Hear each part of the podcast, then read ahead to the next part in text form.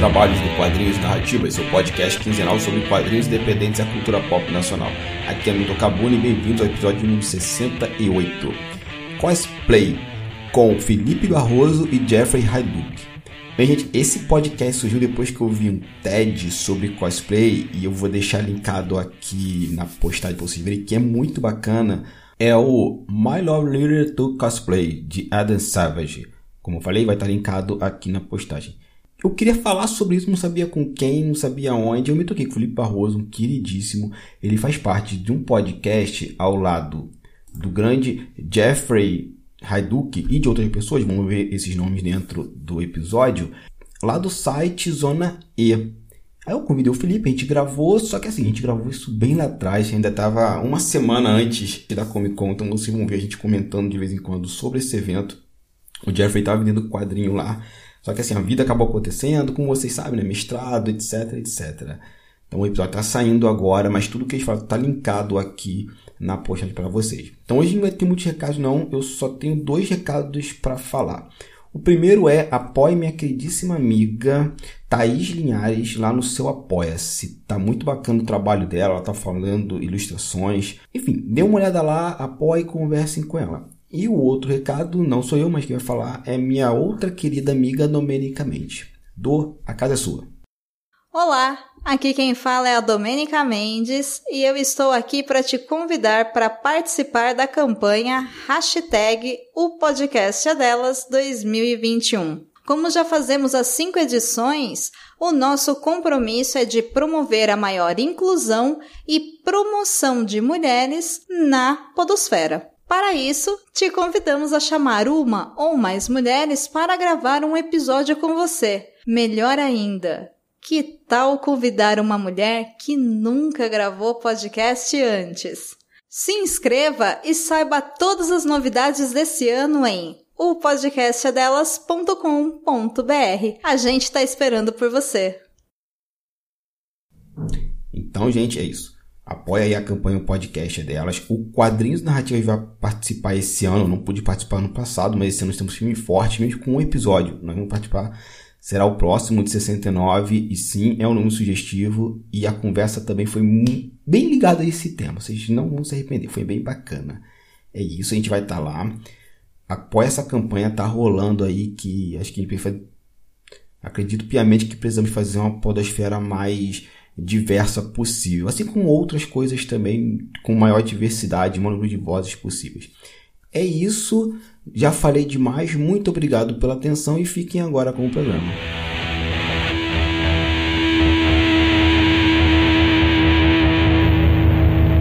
E começando mais um Quadrinhos e Narrativas, hoje eu estou aqui querendo aprender bastante sobre esse universo do cosplay, e eu trouxe duas pessoas especializadas e balizadas nisso, lá do Cosplay Cast.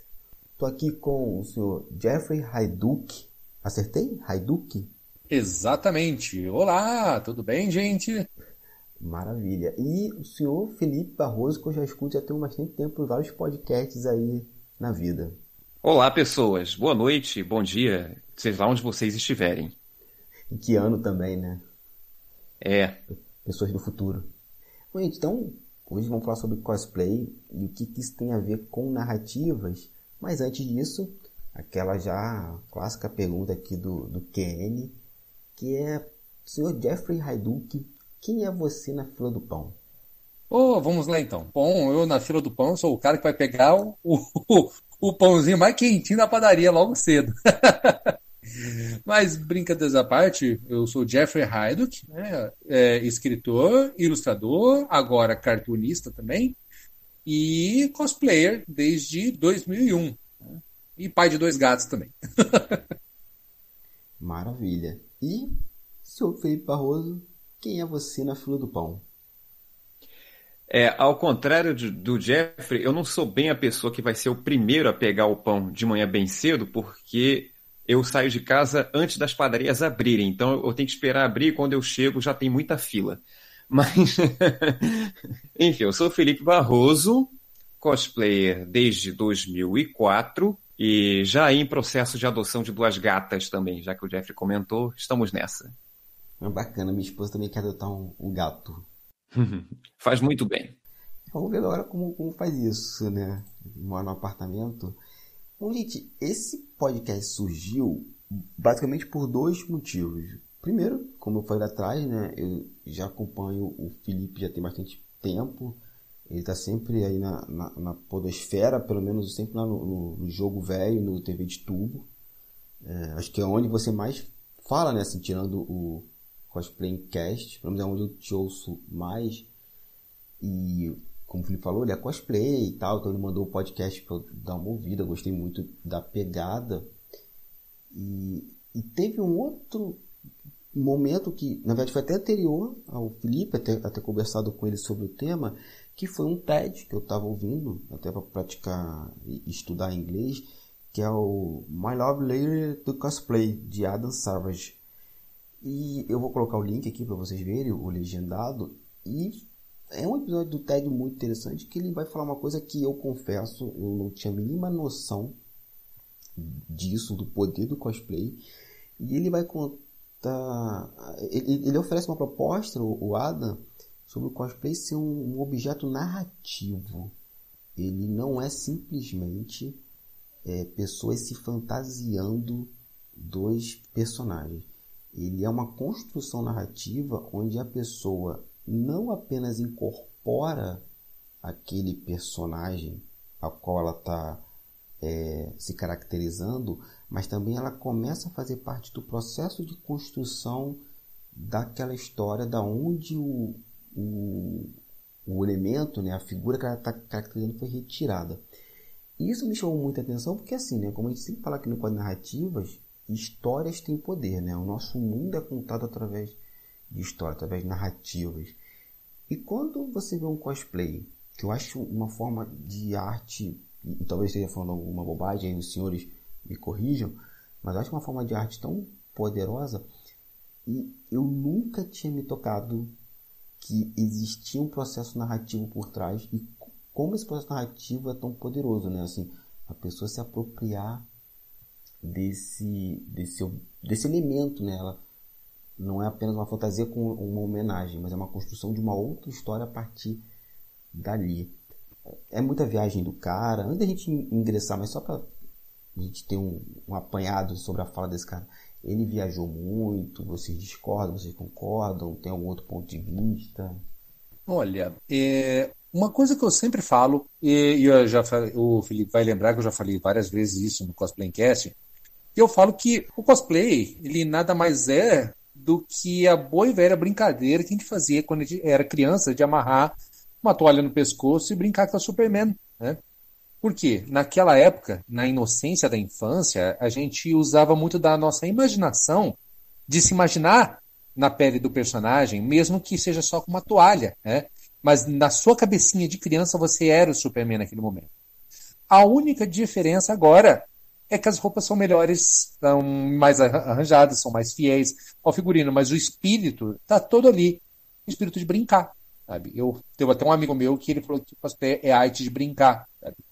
E quando a gente brinca, a gente não, não é só fantasiado. É, tanto que, na verdade, quando a gente fala sobre esse assunto, costuma gerar um pouco de polêmica do que, que é cosplay e o que, que é fantasia. Eu só coloco da seguinte forma, sabe? Se a gente está falando da indumentária, realmente não tem muita diferença.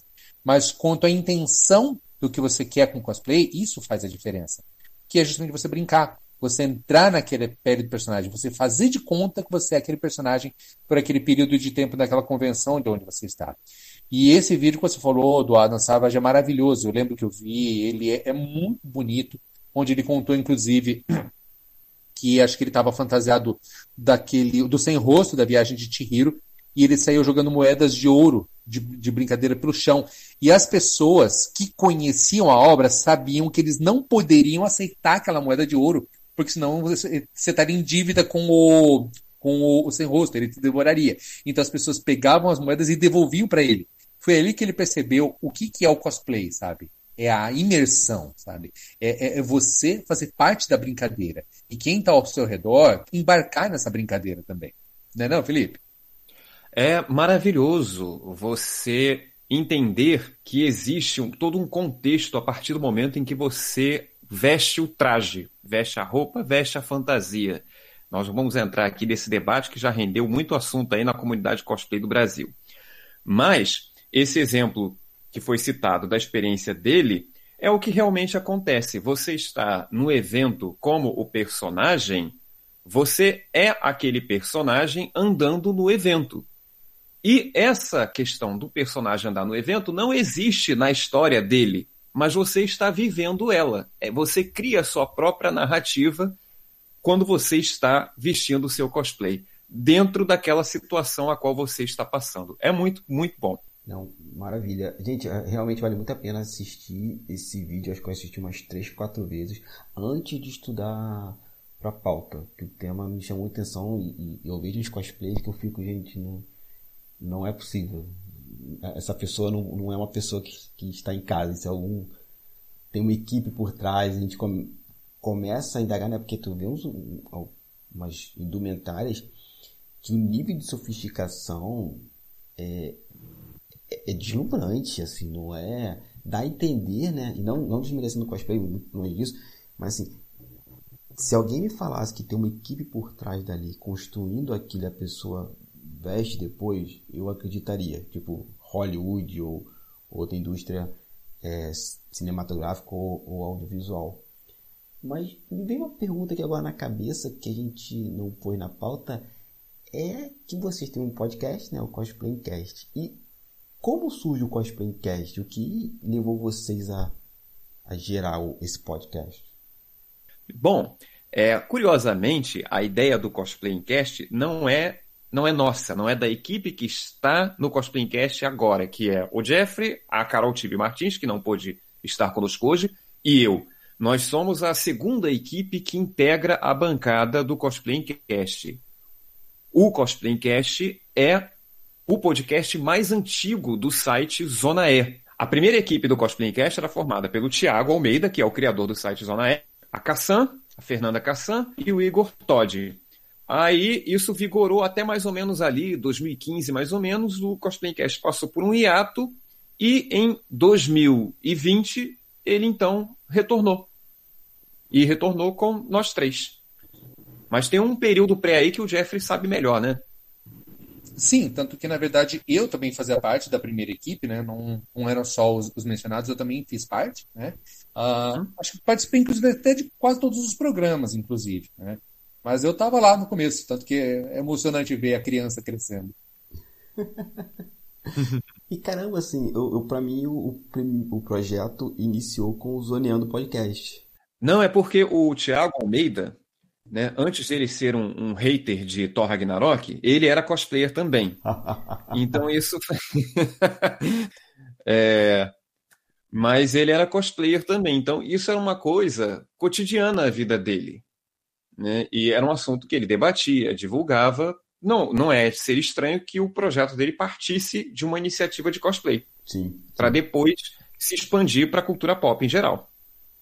Caramba, que, que maneira, assim. Acho é legal isso, né? Uma coisa vai gerando outras. Eu acho que é uma das coisas mais fantásticas que eu vejo, principalmente na podosfera. Eu falo isso porque é, eu tenho quatro narrativas, né? Que faz parte do, do coletivo hoje Turno Livre. E vira e mexe a gente faz uns episódios juntos lá no Mr. Play e hoje eu faço parte do Perdido na Estante, que a gente fala sobre literatura e adaptações, literárias, é, adaptações de objetos literários para o audiovisual. E surgiu dessa coisa também, né? De uma pessoa teve uma ideia, aí agrega outra, agrega outra, e quando vê, como diz o Jeffrey, a criança cresce e ganha vários amiguinhos, assim. A gente andando aqui na pauta, vamos falar assim, né? O, começar com o Jeffrey o que é cosplay. A gente já ambientar aqui a, a galera na, na conversa. Na verdade, a história do cosplay vai longe, mas a gente consegue traçar isso em, em poucos tópicos, né? Uh, basicamente, o cosplay é, é, é, quase que, na verdade, uma regra de falar sobre isso, mas de fato né, é um termo que foi cunhado no, no Japão, né, que vem da palavra costume, que é fantasia, indumentária, roupa, e play, que é brincar, interpretar, entre outros. Né? Apesar que a, a origem mesmo é muito, muito, muito, muito mais longa. Eu acredito que é da década de 30, né? Uh, se não me engano, foram as primeiras convenções de ficção científica, onde as pessoas já iam fantasiadas, então, ou seja, cosplay está fazendo aí uns bons 70, 80 anos, né? Estou péssimo de contas hoje, né? Um, depois com as convenções, principalmente de fãs de Star Wars, Star Trek, no, em meados dos anos 70, início dos anos 80 também, nos Estados Unidos, essa cultura ficou mais é, evidente, mais forte entre os fãs, né? E uh, basicamente essa cultura foi exportada para o Japão. Eu, eu realmente fui um entusiasta dessa cultura que levou isso para o Japão, essa cultura de fantasiar. E lá ele ganhou o nome do cosplay, é, onde de lá, ou seja, ele foi lá, ganhou o nome e ganhou o mundo de volta. Né? Por isso que é muito comum as pessoas associarem é, achando que ele é surgido no Japão, mas na verdade o termo cosplay, com certeza, podemos dizer que ele foi cunhado no Japão mesmo, mas a raiz de tudo veio da cultura americana. E daí ganhou o mundo. Né? É, e foi até interessante ter vindo parar aqui no Brasil, justamente país do carnaval, onde nós já temos a tradição de nos fantasiarmos, então é óbvio que a gente ia abraçar essa cultura com, com, com todo o nosso empenho, né? com todas essas cores e, e dedicações e tudo mais. Mas basicamente é isso: é você se fantasiar com um personagem, interpretar o personagem. Basicamente é, um, é um, uma brincadeira de faz de conta. Né? Uh, obviamente que existem uh, os, as competições, mas assim, no que se refere ao hobby mesmo, basicamente é você brincar de se fantasiar. É um faz de conta do personagem com uma indumentária muito bem produzida. Felipe, fazer algum complemento? Ah, é muito comum na cultura humana a gente buscar certos mitos fundadores e esse início do cosplay nos Estados Unidos que o Jeffrey comentou no início da década de 1930 era um casal de irmãos em convenção de ficção científica. Eles se fantasiaram de dois personagens.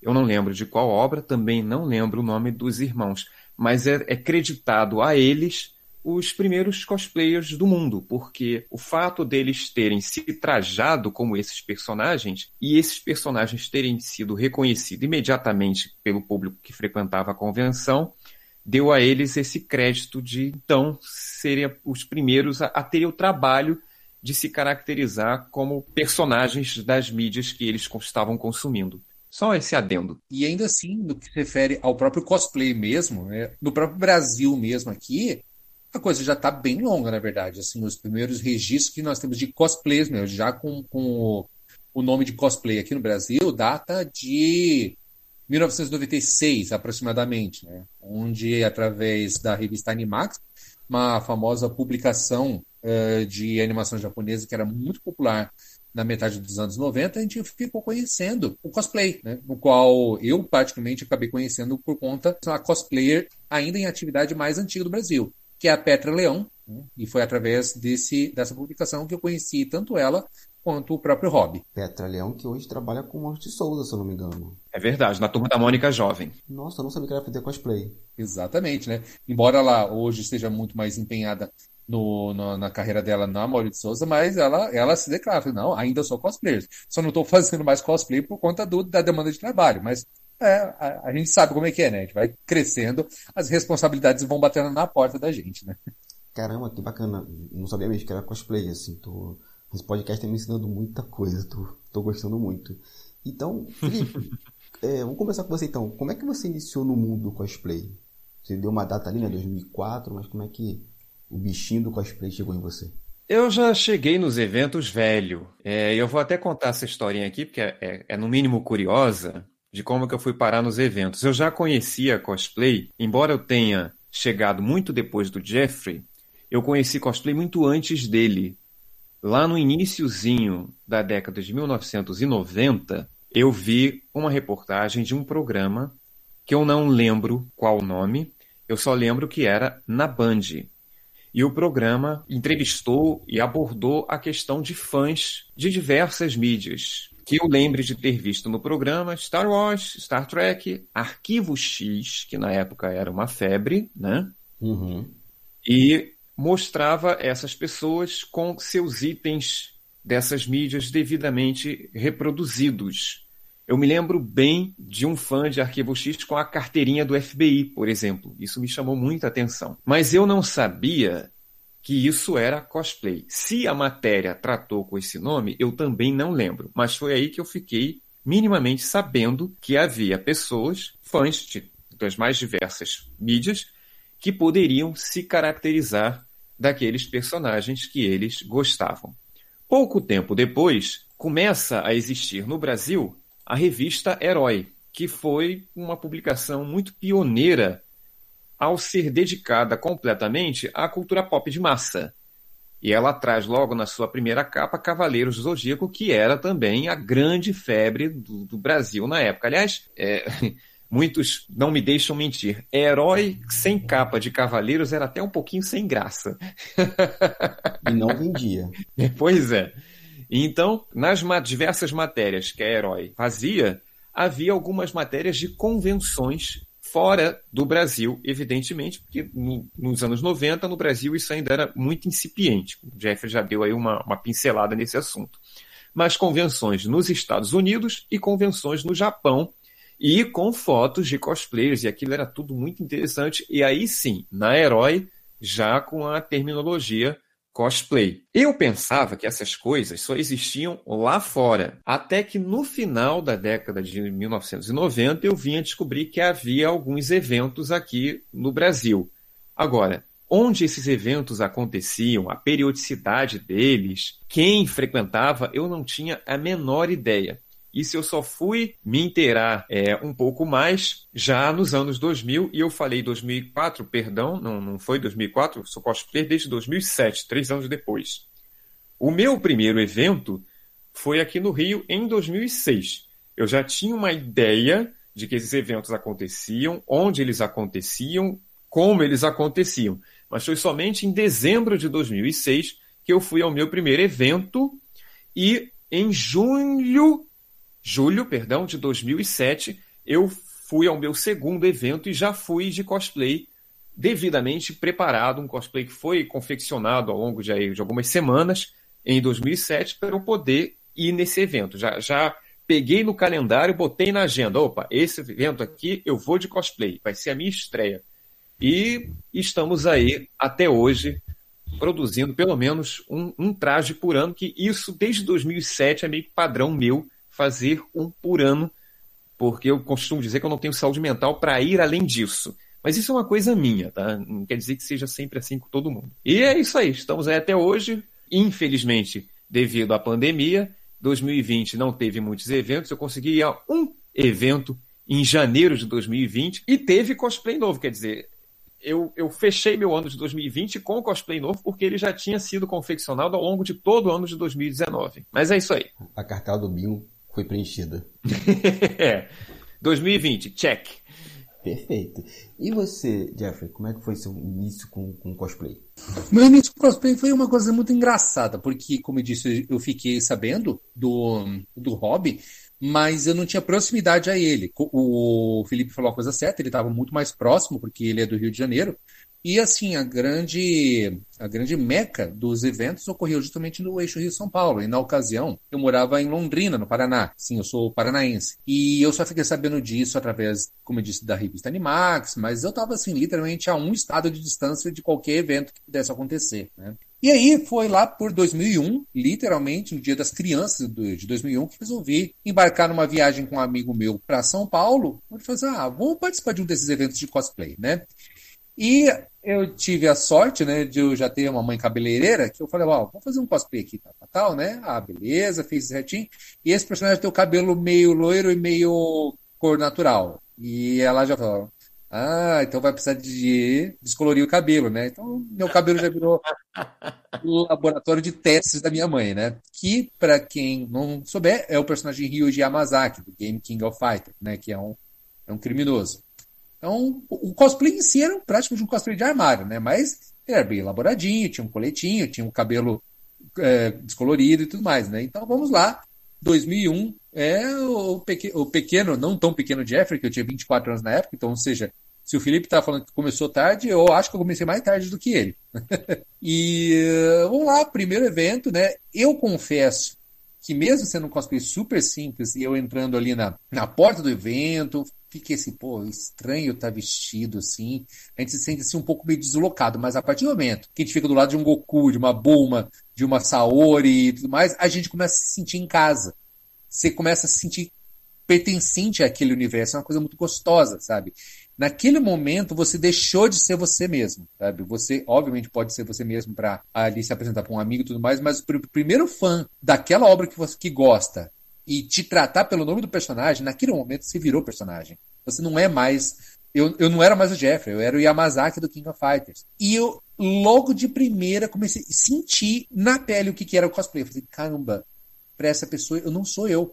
Ela, ela, essa pessoa que tirou uma foto nunca vai saber meu nome na minha vida. Mas ela sabe que eu sou Yamazaki. Eu sou o personagem do jogo que ela gosta. Então foi um negócio muito fascinante, sabe? Então, 2001, 12 de outubro de 2001 foi o dia que mudou a minha vida em relação ao cosplay. Foi o dia que eu embarquei nessa, nessa loucura gostosa que é brincar. Olha, você chegou no evento com 24 anos, faz a mesma idade que eu, que em 2007 eu estava com 24 anos. É, viu só, proporcionalmente, então a gente começou na mesma época, então. Na mesma época. Eu falei que comecei velho, enfim, encare como quiser. E um histórico, o Jeffrey contou que a mãe dele é cabeleireira e que fazia todas as customizações capilares dele. Eu venho de uma família muito carnavalesca, que tinha aula, escola de samba, que sempre gostou de carnaval. A minha mãe, quando era pequena, ganhava concurso de fantasia no Teatro Municipal do Rio de Janeiro, com fantasias que a minha avó costurava para ela. E a minha mãe aprendeu a costurar e costura muito bem. Então, quer dizer, eu não tive problemas para a confecção das minhas roupas, porque Dona Rose sempre se, se prontificou a preparar os meus trajes com todo o afinco dessa bagagem, desse arcabouço familiar que a gente tem. Cara, que maneiro, já tá no sangue, né? Já era só Sim. continuar o, o, o caminho. É, então, já que o Felipe deu essa palhinha aí, né? Essa Dona Rosa, abração.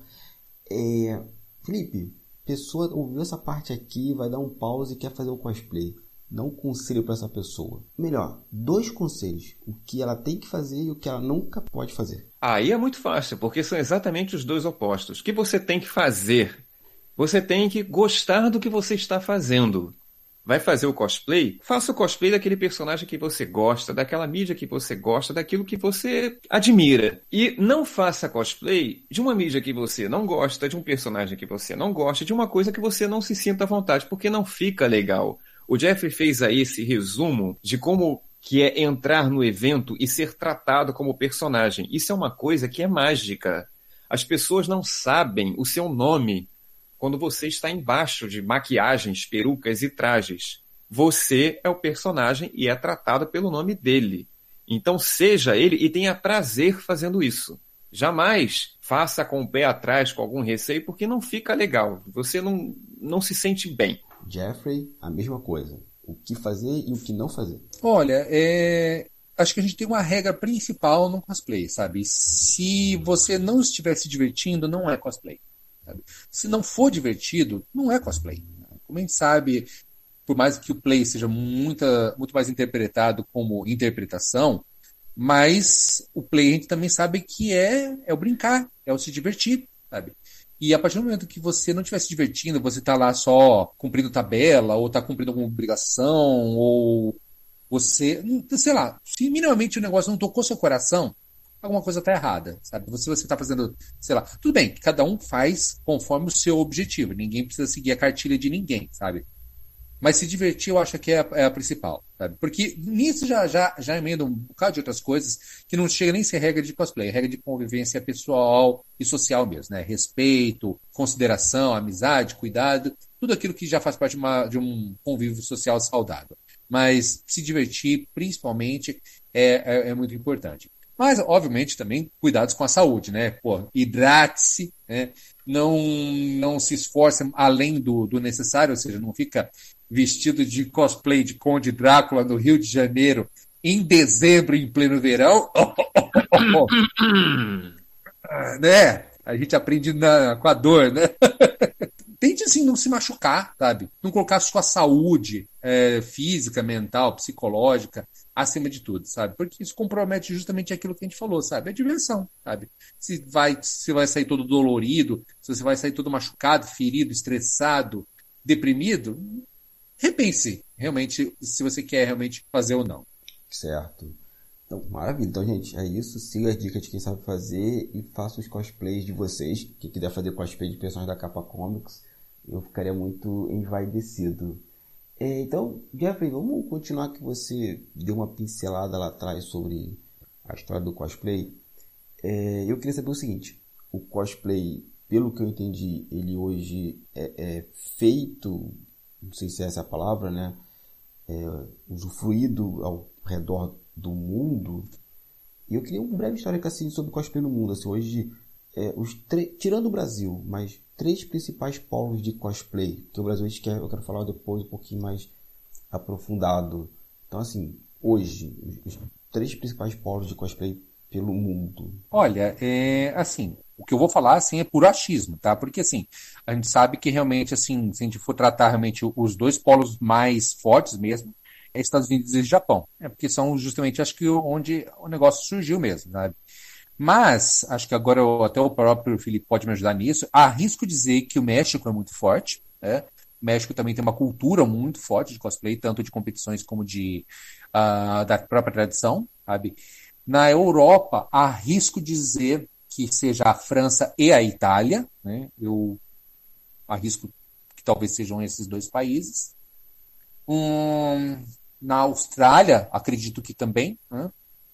E na Ásia, olha, na Ásia, eu sei que vários países eles são fortíssimos no cosplay, sabe? Especialmente nas competições. Eu arrisco dizer assim que Coreia, China e Tailândia são três países que são fortíssimos nas competições, especialmente no play. Esses três países são fantásticos.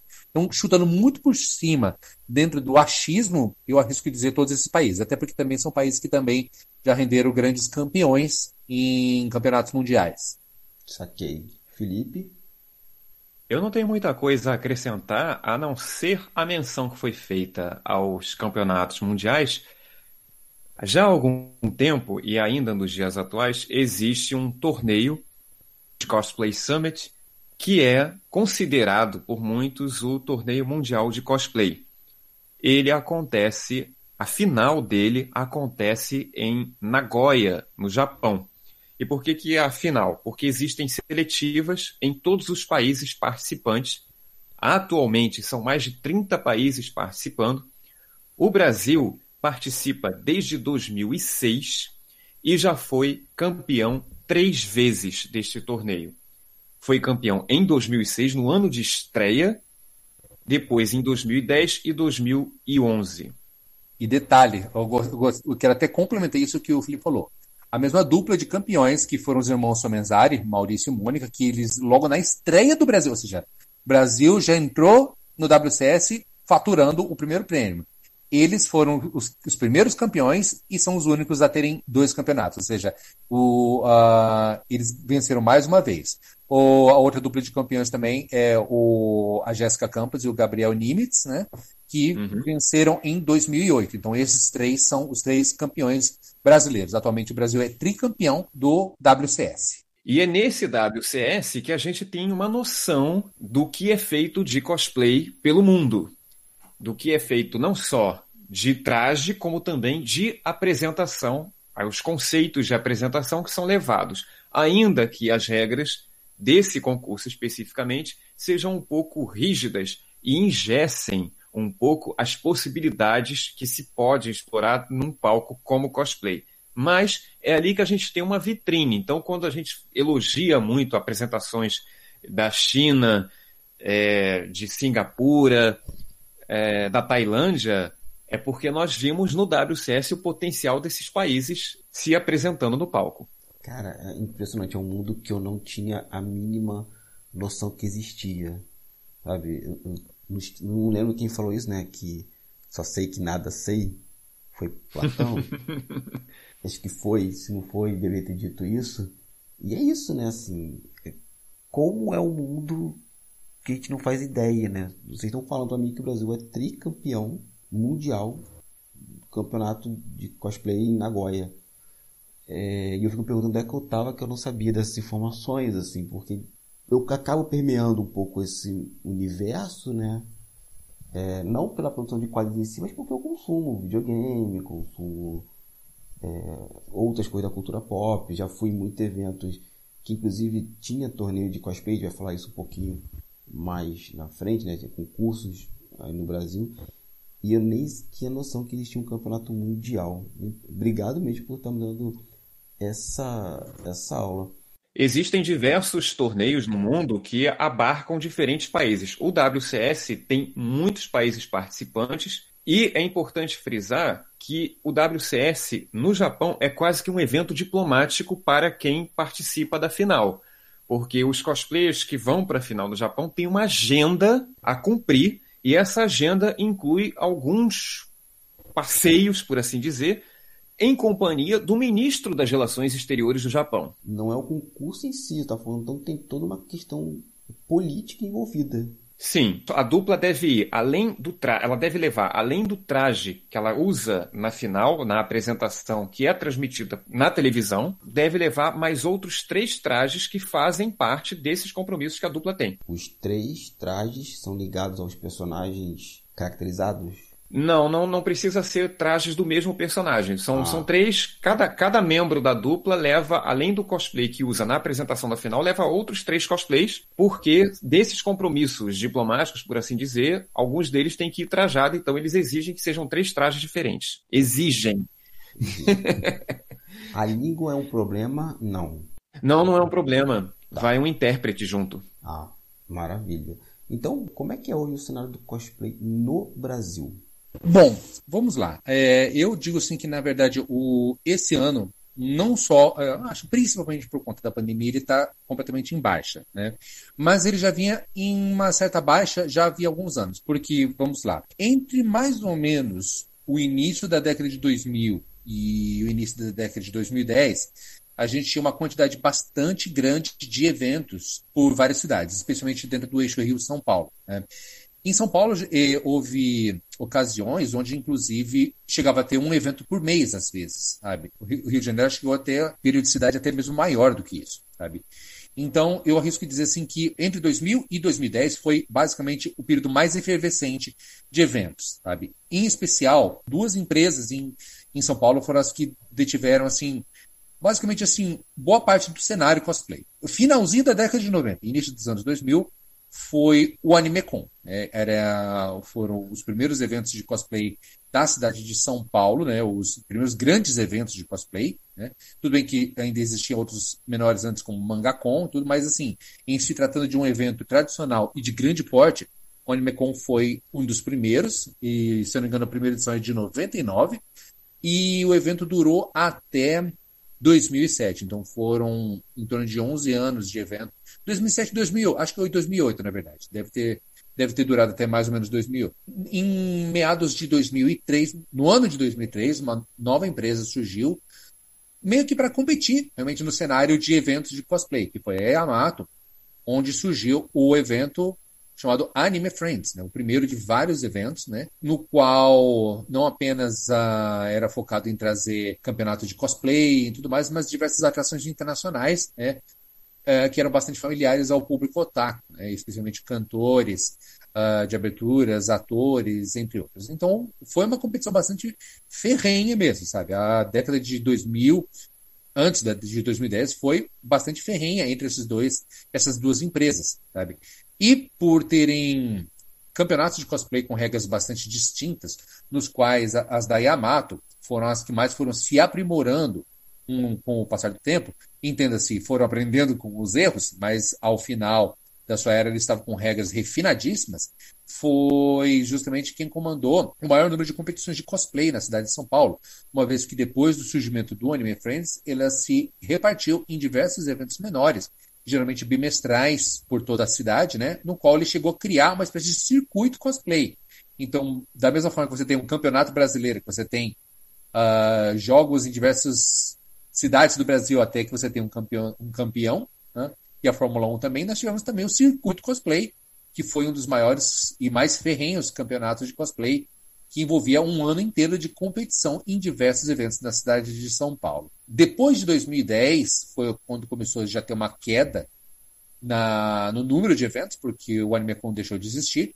Ainda existiam eventos menores, né, principalmente eventos que surgiam para serem seletiva das vagas do WCS, que era o Campeonato Mundial, mas aproximadamente pelo ano de 2015, 2015 para frente começou a decrescer um pouco o cosplay no quesito de número de eventos que ocorriam, até porque também entrou uma, uma nova empresa na parada que foi o Omelete, né? Quando, quando surgiu o CCXP. Só que eu minto, eu acho que o ano, na verdade, foi 2014, deve ter sido a primeira edição do CCXP, né? Uhum. E ali virou também um grande, um grande evento de cosplay, né? Que ocorria sempre na, no mês de dezembro. É aquele negócio, quando surge um competidor, é, o competidor anterior ele tem que se adequar à competição ou sucumbe. Foi o que aconteceu com o AnimeCon, diante da competição ferrenha do Anime Friends, e foi o que aconteceu com a Yamato diante da oferta ferrenha de evento que o CCXP ofereceu. Então, basicamente, isso que eu acabei de contar. Foi meio que a ascensão e a praticamente queda. A queda, na verdade, foi mais por conta da pandemia, mas tivemos no período de em torno de 20 anos uma ascensão e queda de eventos de cosplay. Felipe? Bom, dizem que mania de velho é contar história. Eu hoje até conto mais histórias, mas é quando eu era mais novo, eu ouvia muita história. Então, a realidade aqui do Rio, eu não testemunhei porque eu já cheguei bastante velho nesses eventos. Mas eu ouvi muitas histórias sobre eles. Eu posso fazer um apanhado de dessas muitas histórias que eu ouvi de cosplayers mais antigos aqui do Rio, porque se a Petra Leão no Brasil é uma referência de pioneirismo, o Jeffrey comentou lá em 95, mais ou menos, por aí, Aqui no Rio tem uma dessas pessoas pioneiras também, que é a Cláudia Almeida. E da Cláudia Almeida, ela re relatava eventos que aconteciam na Escola de Comunicação da UFRJ. Sim, a ECO, Cabuna. Boa e velha ECO. Boa e velha ECO. Pois é. O, e o que eram esses primeiros eventos aqui do Rio? Eles basicamente se resumiam a salas de exibição e divulgação de fanzines. O que são salas de exibição? Hoje em dia, com a internet, parece até bobagem a gente falar disso, mas quando não se, não se tinha internet e você tinha minimamente uma imprensa em ascensão divulgando o que estava na moda no Japão ou nos Estados Unidos, as pessoas tinham curiosidade de ver isso, principalmente no mercado de anime, ou seja, daquilo que era produzido no Japão. E aí esses eventos eram organizados para quê? Para exibir essas novidades. Alguém conseguia um VHS em japonês, sem legenda, e eles eram exibidos nesses pequenos eventos. Além dessas exibições, aparecia uma outra pessoa, uma outra pessoa assim, umas 10, 20 pessoas, vestidas como muitos desses personagens, ou seja, fazendo cosplay. Esses eventos aqui no Rio foram crescendo e aí apareceu o Anime Rio, o Anime Center, que acontecia na UERJ, e posteriormente veio a Yamato, essa grande empresa, Yamato Comunicações e Eventos, que criou o Anime Friends em São Paulo. Aqui no Rio, ela fazia o Anime Family. E traçou, pelo menos aqui no eixo sudeste, no eixo Rio-São Paulo, ela traçou esse padrão que acabou sendo é, copiado ou reproduzido por diversas outras pessoas que também queriam fazer os seus eventos, seus grandes eventos de cultura pop de massa, até a chegada em 2014 da CCXP. Felipe, continuando com você, desse cenário geral, que tem vários concursos pelo, pelo esse eixo, né, nosso Rio São Paulo. Mas como é que esses eventos todos coadunavam com com um evento maior? Como é que tinha pontuação, ranqueamento? digamos, eu participei de um evento na no Anime no Rio de Janeiro. Ele contava, eu ganhei o um concurso cosplay lá. Ele contava ponto para esse evento maior no, em Nagoya? Como é que funcionava isso? Uhum. Boa pergunta. Eu acho que para o pessoal entender como é que funcionam os concursos de cosplay, eu vou puxar um paralelo que infelizmente não é muito familiar para muita gente, mas é, é o melhor exemplo que me vem à cabeça, que é o universo das artes marciais mistas. A gente fala de UFC, mas o UFC é um tipo de torneio, uma empresa, na verdade, né? Uhum. Que faz um determinado show. Agora, existem diversos outros torneios, ligas e organizações de artes marciais mistas, com formatos diferentes que não se luta em octógono, se luta em ringue, se luta num, num ringue circular, num quadrado, enfim. E cada um tem a, a sua especificidade e, e é são campeonatos paralelos. Um não conversa com o outro. O que o Jeffrey comentou que acontecia em São Paulo foi a iniciativa da Yamato, o circuito cosplay, que é, os cosplayers concorriam em eventos promovidos pela Yamato ou de empresas parceiras. Do contrário, cada evento era um concurso. Você foi campeão deste evento nesta data. Você foi campeão do outro evento na outra data. Se houvesse algum tipo de torneio contínuo, aí é uma organização maior. No caso do WCS, que existia a seletiva no Brasil, quem cuidou do WCS nos primeiros anos dele aqui no Brasil foi a editora JBC. Então, a editora JBC, em parceria com eventos que eram realizados em diversas partes do Brasil, selecionava as duplas do Brasil que iam para uma final nacional em São Paulo e nessa final nacional em São Paulo saía a dupla que ia para a final no Japão. Mas isso devidamente sinalizado desde o início pela própria JBC e pela organização desses eventos que eram parceiros da JBC. Ou seja, não, não adianta eu participar de todos os eventos, eu tenho que participar de um circuito específico. Sim, faz, faz sentido, faz sentido. E a comparação com, com o MMA, né, faz, é, é muito boa. Sim, eu ia mencionar que, embora a gente tenha ido bastante longe, né, nós fomos lá para o Japão para falar do grande campeonato mundial, mas sem mencionar, sem esquecer de mencionar que nós também tivemos um grande concurso nacional de cosplay, sabe? Que basicamente era uma Copa, basicamente uma Copa de cosplay. Literalmente uma Copa, porque ela chamava Yamato Cosplay Cup e era basicamente com, uh, com as parcerias com os eventos de vários estados que eles faziam a seleção de cosplayers, de duplas de cosplayers, alguns, algumas edições inclusive envolviam equipes de cosplayers, né, para participar das várias uh, edições dessa Copa Cosplay que ocorria, né, onde acontece, a Yamato fazia a parceria com os eventos de diversos estados, esses estados, uh, essas empresas desses estados faziam seus eventos onde os cosplayers competiam para ver quem que era o campeão daquele evento e esse campeão daquele evento ele era custeado pela empresa que, que é parceira da Yamato para enviar os seus competidores para a final no, na cidade de São Paulo, onde ocorria geralmente no mês de julho, né, quando se fala do, do evento uh, individual, ou seja, de cosplayers eh, individuais. Né. Depois surgiram as variações de duplas, né? Onde eram duplas de cosplayers que competiam. E depois, por um, por um ano, tivemos ainda uma, uma ou duas edições de grupos, onde eram compostos de equipes de até cinco cosplayers. Algumas delas foram sendo deixadas de lado. Uh, depois de um tempo, a própria Yamato passou a sediar as competições WCS, então ela extinguiu o YCW, que era o YC duplas, né, que era a sua competição de duplas, para dar lugar ao WCS e depois uh, durou um certo tempo, até mais ou menos 2018, ano onde também ocorreu a última edição do próprio YCC, né, que é também a, a, Copa Nacional de Cosplay, cuja última edição foi em 2018. É, isso não tem uma organização centralizada, então foi uma iniciativa da empresa Yamato criar a Yamato Cosplay Cup, YCC. Basicamente, a YCC era um grande torneio de apresentações individuais, que foi crescendo ao ponto de, por exemplo, no ano de 2009, selecionar 28 cosplayers de todos os cantos do Brasil para uma grande final em São Paulo durante o Anime Friends. A Yamato Cosplay Cup começou como individual e acabou se expandindo. Criou-se a Yamato Cosplay World, que era um torneio de duplas da própria Yamato, e a Yamato Cosplay Grupos, que era um torneio de grupos, ou seja, de três a cinco integrantes para se apresentar.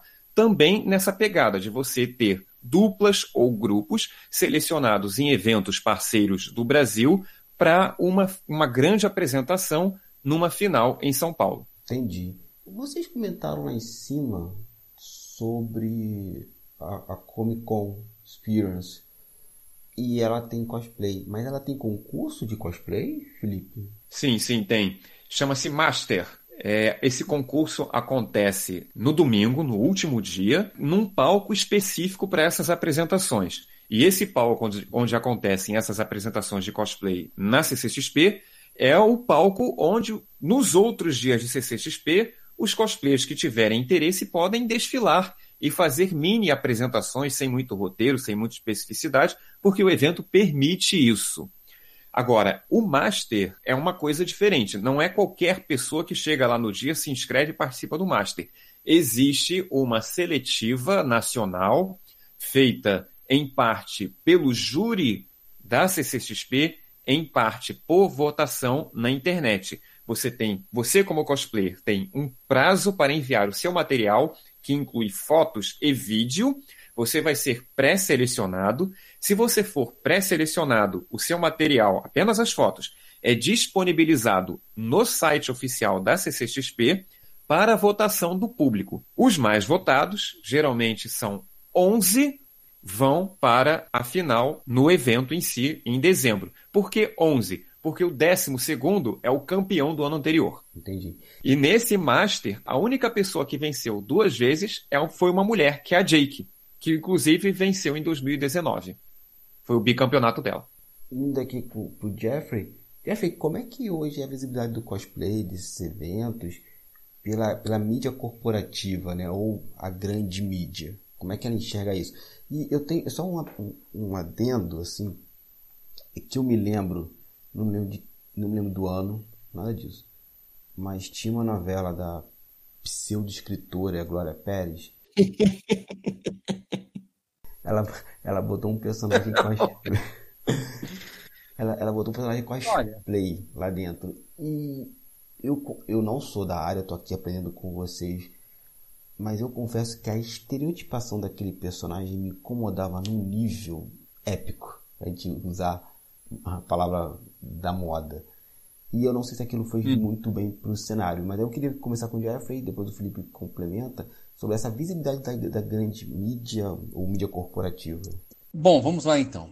Foi um trabalho árduo, tá? Porque eu posso dizer que hoje a visibilidade do cosplay na mídia está uma coisa bastante mais respeitosa, porque ele deixou de ser uma coisa tão distante, né? Tanto que é até legal quando você vê algumas pessoas da mídia ou até de alguns filmes e outras coisas usam o termo cosplay, eu acho bem bacana.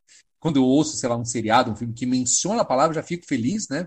Mas foi difícil, foi difícil porque a princípio, a gente era sempre tratado com aqueles estereótipos do famoso festa estranha, com gente esquisita, as pessoas com síndrome de Peter Pan, que se recusam a crescer, que vivem no mundo da fantasia. Então, é, foi um negócio chato, porque era como se realmente todo mundo que fizesse cosplay tivesse é, basicamente preso na infância. O que, inclusive, eu não vejo nenhum problema nisso, né? Ah, obviamente, não se tratando de uma coisa uh, social, né? Se você vai agir com uma criança, o problema é seu, independente se você usa cosplay ou não. Mas o problema é justamente é como que você falou a palavra certa, de estereótipo, sabe? É como que o negócio era levado ao grande público, sabe? E muitas vezes a gente sabia que embora não tem como fugir disso, algumas pessoas realmente cumprem esses estereótipos, feliz ou infelizmente, né? Mas o problema é quando você generaliza, sabe? E era justamente isso que dava o palco para os programas levarem e mostrarem, olha aí a criançada, novamente no mundo da fantasia, síndrome de Peter Pan. Então, e era um atrás do outro, sabe? Direto, cada vez que a gente via assim, ah, a equipe de TV uma reportagem sobre cosplay, já falava assim, hum, lá vem, hum, e era uma pior que a outra.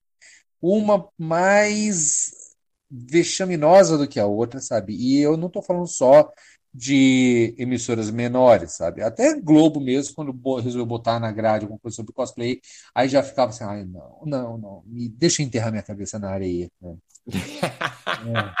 é. e, e, e, na verdade, eu posso falar desse aspecto dos dois lados da história, porque eu já estive do outro lado da história também, ou seja, eu estive atrás das câmeras. Por quê?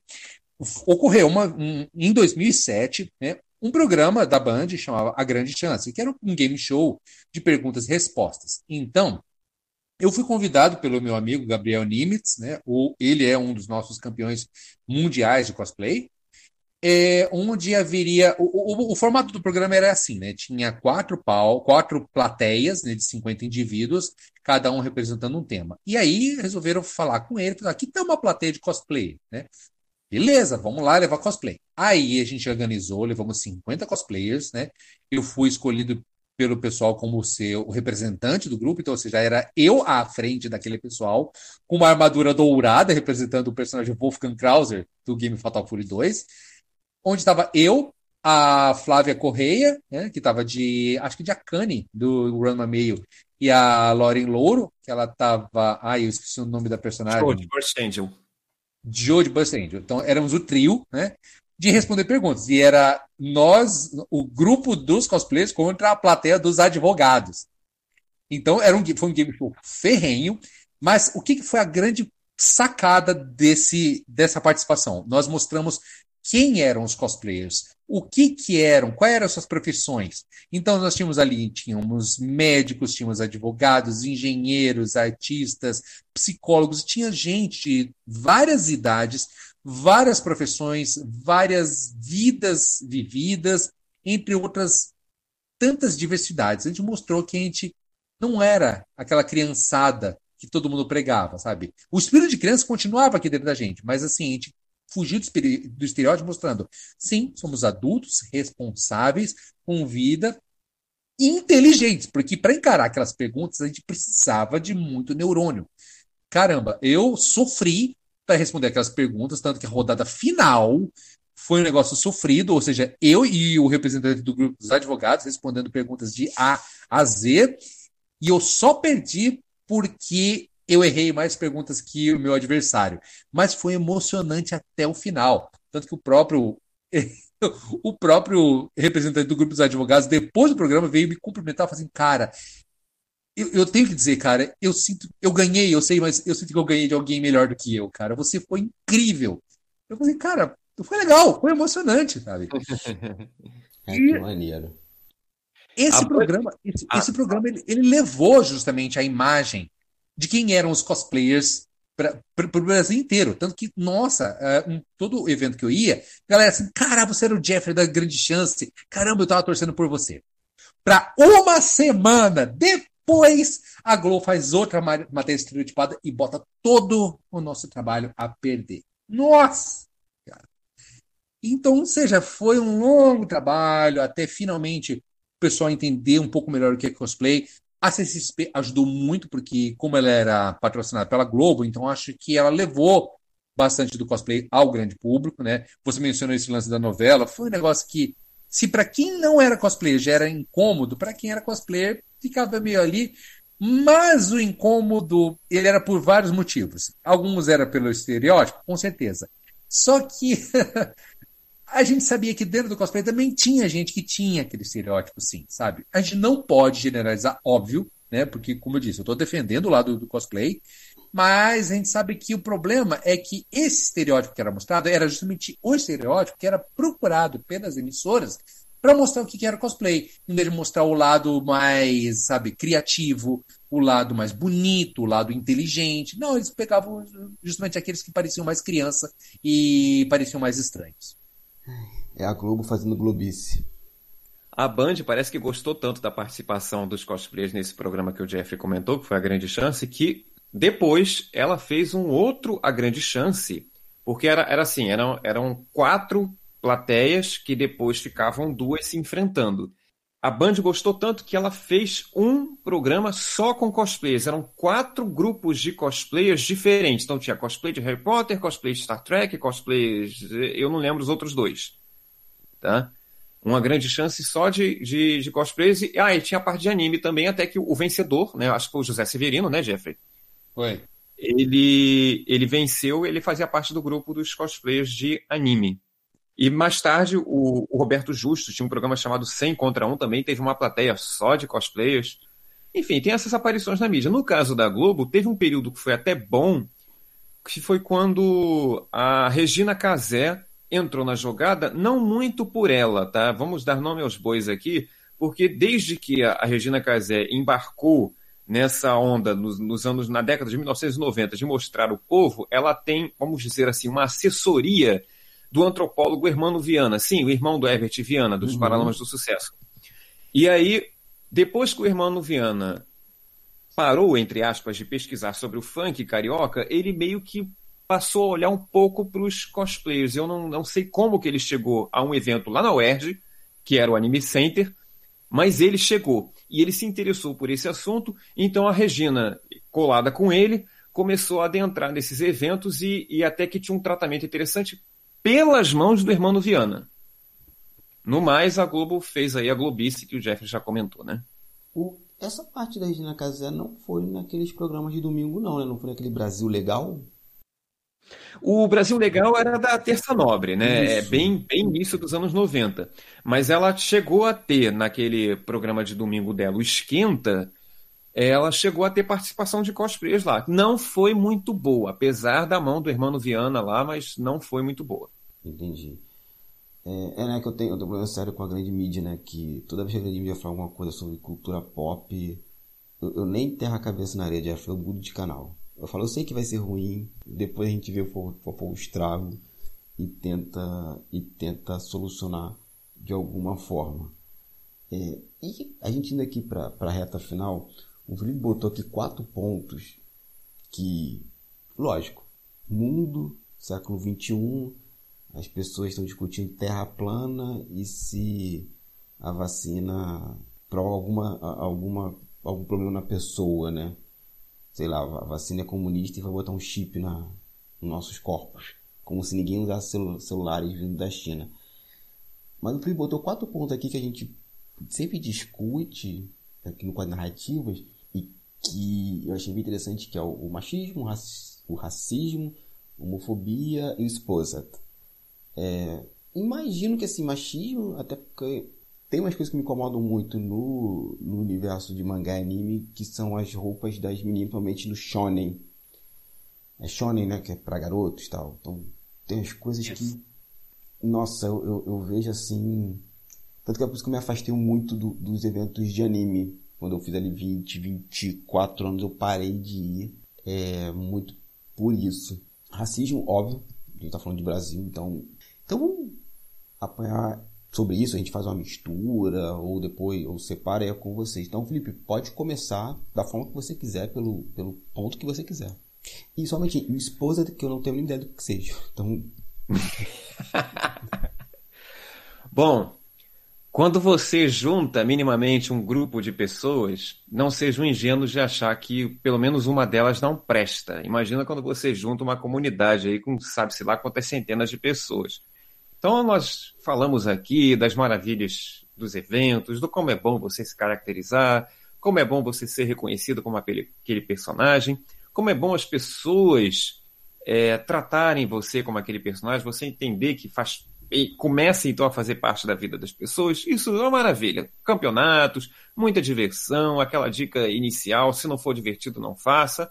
Mas, como parte integrante da sociedade humana, tem seus problemas. Então, muitos dos problemas que nós vemos em diversas situações do nosso cotidiano acontecem dentro dos eventos. Assédio, racismo, o exposed, meu caro Cabuna, é o seguinte é aquela atitude em que você expõe a pessoa a uma situação, hum. seja ela constrangedora ou ainda você expõe as atrocidades que ela fez com você, seja por assédio, seja por, por racismo ou qualquer outra situação.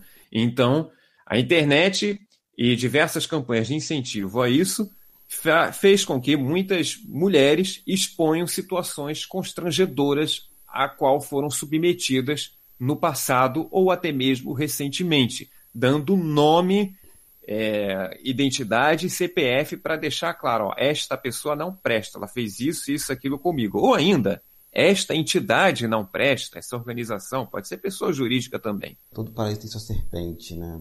Uma que a gente esqueceu, que nós esquecemos de mencionar aqui, né? Uma quinta, foi pedofilia, né? Que a gente teve um caso, acho que deve ter dois, três meses, de um cosplayer é, que eu nem. Acho que a gente nem deve usar essa palavra, não sei, eu não sou do meio. Então, assim, mas tem uma pessoa que se caracterizava de Wolverine, que descobriu que era, que era pedófila. É, infelizmente a gente ficou sabendo disso e. Assim, é, é, é foda, sabe? Porque, assim, a gente fica pensando assim, puta, isso aí vai cair no colo do cosplay, aí já vão falar. É, é igual quando ocorre um massacre em alguma escola e a primeira coisa que fala é que o cara jogava videogame. Ou, ou quando teve no, nos anos 90, já desculpa interromper, mas interrompendo, foi o RPG, né? Que era culpado de tudo. É, exatamente, sabe? E aí a nossa, a nossa preocupação, sabe? Óbvio que a nossa preocupação principal é mais com as vítimas, com certeza, sabe? Mas a gente também fica com aquele receio de que o pessoal já vai tacar a culpa no cosplay. Aí tá vendo? O pessoal faz cosplay, é tudo isso, é pedófilo e tudo mais, sabe? Mas... É, é foda de você, desculpa até o termo, mas é foda de você começar a conseguir defender esse lado, justamente por conta até do ponto que você levantou, sabe? Porque, por exemplo, sabe, a, a sexualização das personagens femininas nas mais, mais diversas obras ocidentais, orientais, tudo, é um negócio que, assim, sabe, é, deixou, sabe, a, a, o público feminino bastante constrangido, ao passo que hoje, quando a gente começa a crescer, a gente tem um pouco mais de bom senso do que quando a gente é adolescente, a gente começa a perceber essas coisas assim, nossa, cara, era exagerado mesmo isso, né? Só que tem gente que não adquire essa maturidade, sabe? E em parte se deve justamente a, a, a obras que continuam defendendo isso, sabe? Mas isso acaba rendendo, na verdade, um, um, um cash à parte, sabe? Porque basicamente o, no Japão esse tipo de coisa não é considerado pedofilia. Ele fala assim, olha, se eu estivesse fazendo fotos com uma criança, seria pedofilia. Mas isso aqui é um desenho de uma pessoa, então não é pedofilia. É assim que as obras japonesas pensam. Então, eles podem fazer livremente um mangá de um cara de 30 anos tendo relações com uma garota de 11, mas desde que aquilo seja desenhado, não é considerado uma obra pedofilia. É, é horrível pensar dessa forma, mas é dessa forma que as editoras japonesas pensam, sabe? Mas, como eu disse, esse é um assunto que rende um cast próprio para isso. Mas o problema é que justamente essa cultura machista, assediadora, entre outras tantas atrocidades, acaba levando uma imagem ruim para aqueles que apreciam. Ou seja, não é porque, por exemplo, eu vejo é, uma obra que superexpõe as personagens dessa forma, que por exemplo, vou deixar de gostar de mangá. Eu vou dar um exemplo muito legal que tem acontecido nos últimos anos. Se você pegar, por exemplo, o game Mortal Kombat, ele tinha personagens sexualizados? Teve, por muitas edições. Mas, por exemplo, o da edição do Mortal Kombat 10 para cá, as mesmas personagens que eram super sexualizadas hoje, elas não estão tanto, mas estão mais fascinantes, sabe? Estão fortes, estão determinadas. As meninas se tornaram mais fascinadas ainda pelas personagens, aquelas mesmas personagens de Colan e, e partes expostas do, do, da, da, década de 90, hoje elas veem essas mesmas personagens representando elas de uma forma muito melhor. Mortal Kombat, que é um game ocidental, comprou essa briga de uma forma muito melhor e tem ganhado muito respeito das jogadoras, né? Que obviamente quando você tem jogadora, você tem uma, uma menina que vai gostar daquele personagem, vai querer fazer cosplay daquele personagem e vai se sentir muito melhor em fazer cosplay daquela personagem, sabendo que ela não está tão exposta assim, sabe? Do uhum. que como, por exemplo, era a mesma personagem da década de 90, com pernas e nádegas e decotes à mostra, deixando a, a, a pessoa assim vulnerável a um assediador, sabe? Embora um assediador pode vir assediar a pessoa mesmo que ela esteja de burca, basicamente. Mas ainda assim, sabe? Poxa, a menina não consegue ter sequer a liberdade de usar. Vamos supor, mesmo que a pessoa assim, ah, tudo bem, eu sei que ela é sexualizada, mas vou fazer do mesmo jeito. Eu quero fazer e pronto. Com certeza, vai lá fazer, faz exatamente. Vai e tem que ser respeitado da mesma forma. Mas infelizmente não é muito homem, homem mesmo, né, que pensa dessa forma, sabe? Infelizmente. Sim, sim. O Felipe, falou alguma coisa? Sim, sim. É, é que os males da sociedade moderna estão também dentro do meio cosplay. Então nós sim. encontramos, infelizmente, machismo, gordofobia, homofobia, transfobia, todo tipo de atrocidade a gente encontra e isso rende muito debate, evidentemente, rende muitos embates estamos aí para dizer não a essas coisas, combatê-las, né? saná-las na medida do possível. Mas tem gente que é escrota e que participa dessas coisas. Desculpa o palavreado também de estar aqui, mas não, não resisti. Foi, foi difícil, porque é inaceitável para mim que um nicho populacional que foi é, sofreu tanto preconceito durante muito tempo, nós contamos aqui a nossa trajetória para provar o nosso valor, entre aspas, né? Então, para mim, é inadmissível que esse nicho que tenha sofrido tanto preconceito seja tão preconceituoso. Mas é.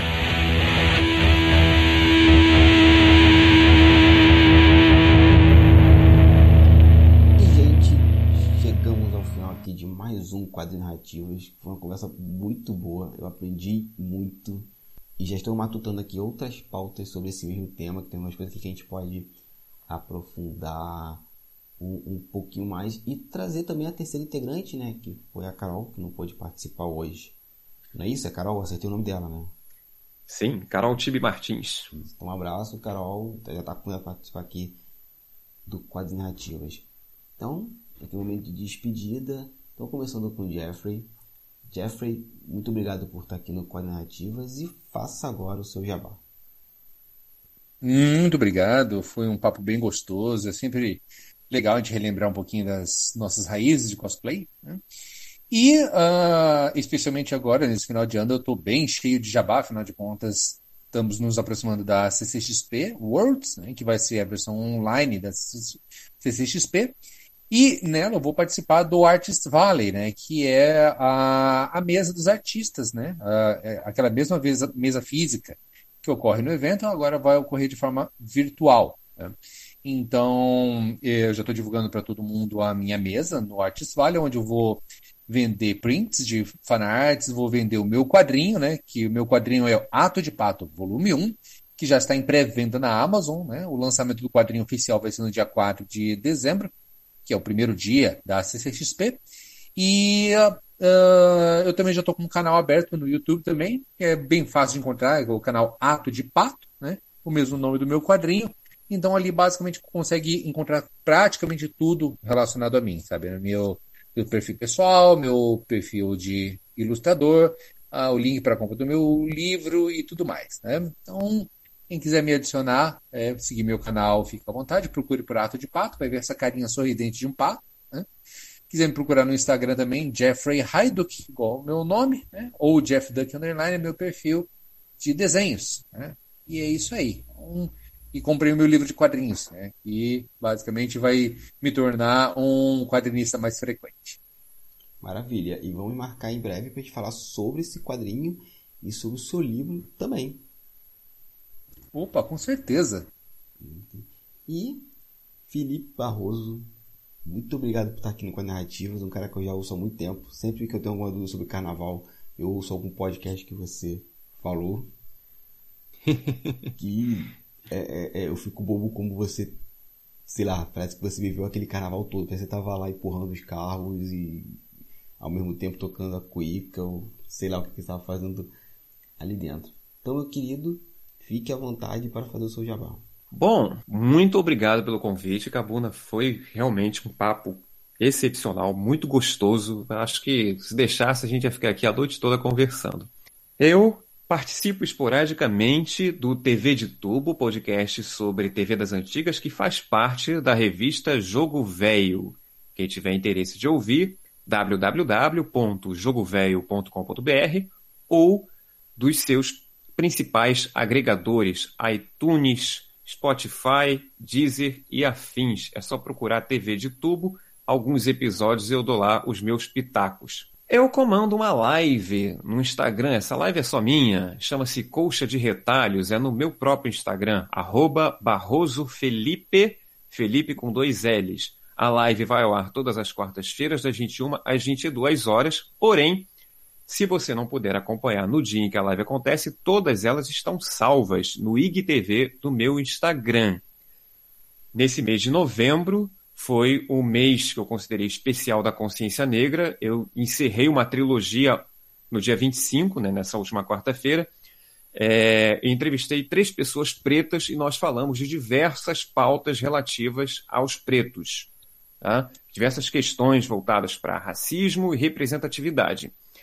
Além disso, todos os outros entrevistados ao longo de todo o ano de 2020 estão salvos lá no meu perfil no IGTV.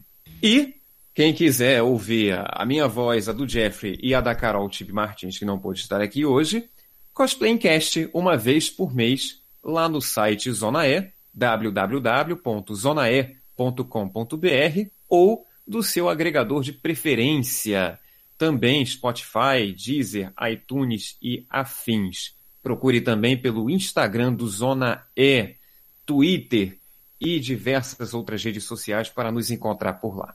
Então, gente, maravilha. Só tenho a agradecer a você que chegou até aqui. Passe esse episódio pra frente, né? Vamos espalhar aí a palavra do cosplay. Quem sabe vocês estão do outro lado se animam e comecem a fazer o de vocês. Tudo que esses queridíssimos aqui falaram vai estar linkado aqui no post. No mais é isso. Nos vemos em 15 dias. Até lá e saudações amigos.